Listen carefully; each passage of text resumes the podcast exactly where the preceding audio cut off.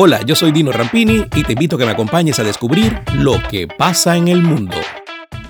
Los eurodiputados dieron luz verde este miércoles al certificado digital europeo sobre COVID-19 destinado a facilitar los viajes dentro de la Unión Europea, iniciativa que se pondrá en marcha a partir del 1 de julio si los gobiernos así lo deciden. El proyecto contó con 546 votos a favor, 93 en contra y 51 abstenciones. El certificado COVID-19 está conformado por tres documentos que certifican que el portador fue plenamente vacunado contra el coronavirus, dio resultado negativo a un test o es inmune tras haber padecido la enfermedad. Los certificados se emitirán en forma gratuita, en formato digital o en papel y deberán permitir evitar la realización de cuarentenas en los países de destino, siempre dentro de la Unión Europea, refirieron las agencias de noticias AFP y Sputnik.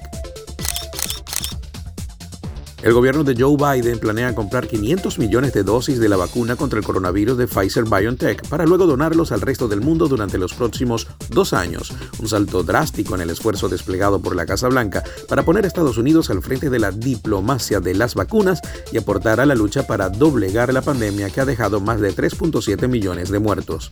El plan de Biden, anticipado por el periódico The Washington Post y luego ratificado por otros medios norteamericanos, prevé repartir 200 millones de dosis este año y 300 millones más durante la primera mitad del 2022.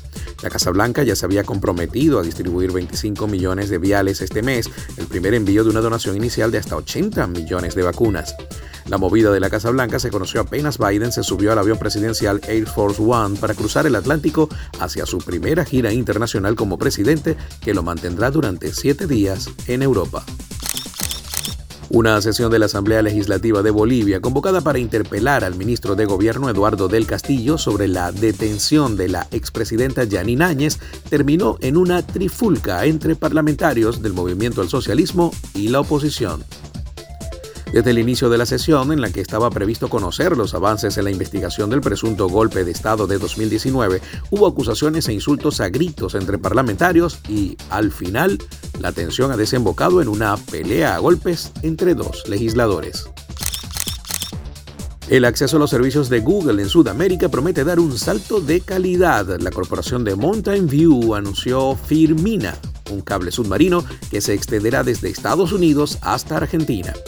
Proyecto ya se encuentra en marcha con el cable en pleno proceso de construcción. La firma californiana asegura que Firmina será el cable más largo del mundo con la capacidad de trabajar completamente con una sola fuente de energía en un extremo.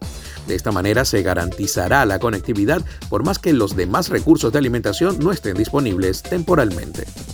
El nuevo cable submarino de Google partirá de la costa este de Estados Unidos y llegará a Las Toninas, provincia de Buenos Aires, sitio de anclaje de cables submarinos en Argentina. Además tendrá ramificaciones hacia Playa Grande en Brasil y Punta del Este en Uruguay. La Casa de Papel es una de las series más populares de los últimos años. Por eso la noticia de la muerte de uno de sus actores fue un golpe durísimo para sus fanáticos de todo el mundo. Se trata de Oscar Sánchez Zafra, de 52 años, que interpretó el papel de Paco, el padre de Río, en la exitosa producción de Netflix. Los encargados de confirmar la información fueron la Compañía Nacional de Teatro Clásico, la CNTC, y la Unión de Actores y Actrices. Hasta acá, las noticias. Esto fue Lo que pasa en el mundo.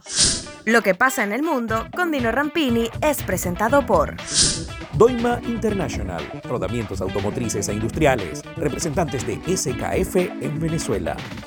Uniformes Única, la fábrica de uniformes número uno de Venezuela.